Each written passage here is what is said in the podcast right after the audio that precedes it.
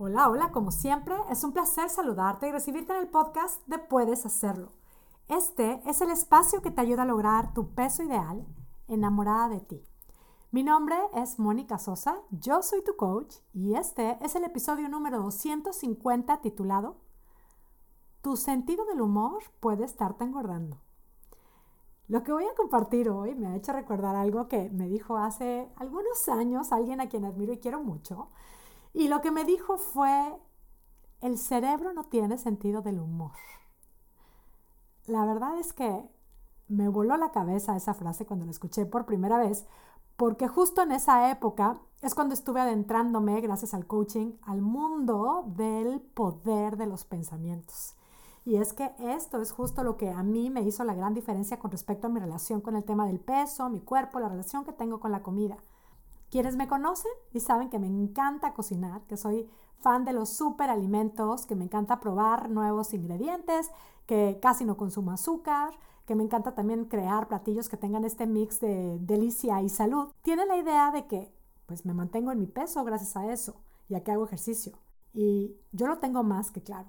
Me mantengo en un peso que me gusta, me siento en paz con mi cuerpo, es más, pasan los años y cada día me gusta más mi cuerpo y puede ser que haber dejado el azúcar, el tipo de comida que me gusta, el movimiento, por supuesto tiene algo mucho que ver, pero realmente el resultado es gracias a haber cambiado mis pensamientos acerca de mí y a que sigo muy alerta de esto.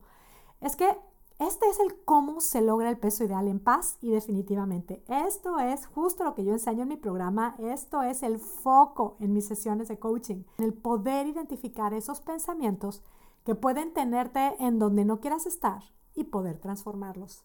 Y esto es poderosísimo.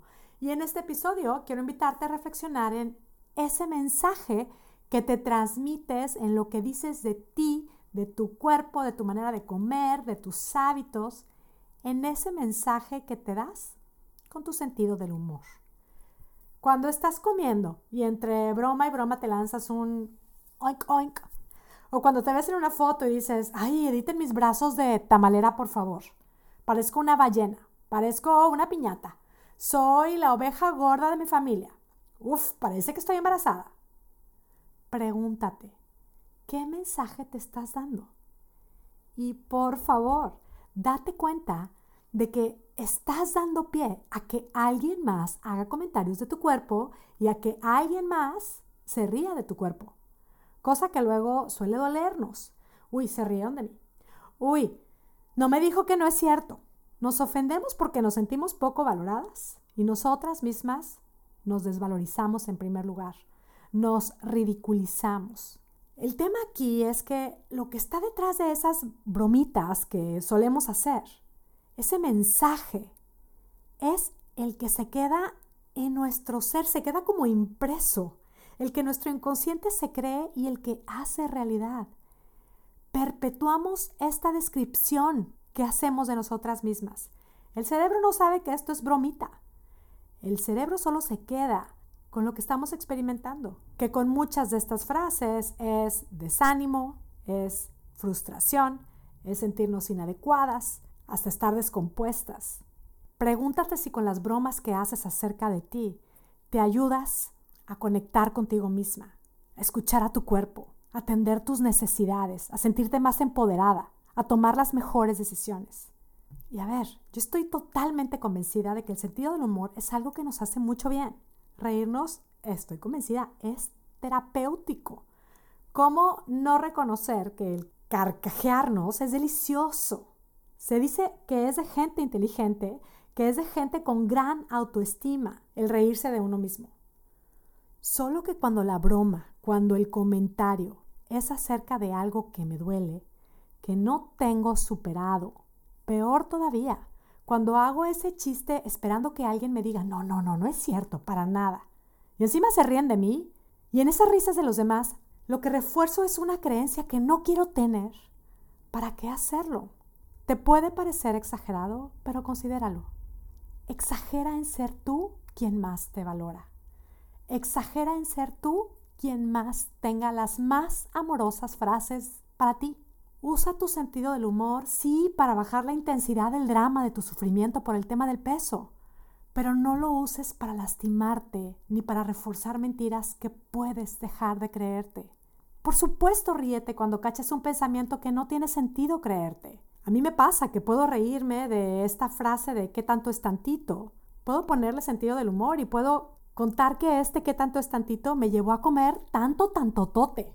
Ríete de eso que sí que ya has detectado que era solamente un pensamiento en el que no estás dispuesta a sentirte atrapada. Otro caso que siento que sí hoy puedo reírme es de cuando una nutrióloga me dijo que yo tenía que comer cada tres horas para poder bajar de peso. Llegó un momento en donde me la pasaba contando las horas para la siguiente comida. O sea, llegó un punto en donde comía con horario más religiosa que un bebé. Luego empecé a subir de peso y no se me ocurría que era por comer de más. No se me ocurría que estaba totalmente desconectada de mi sensación de saciedad. Comía todo el día. Pero ah, ¿qué tal le echaba la culpa a mi edad, al lugar donde vivía? Le echaba la culpa a mi esposo, le echaba la culpa al mismísimo sereno. Sí me puedo reír de que me llegué a creer o al menos repetir pensamientos como, a mí hasta el aire me engorda.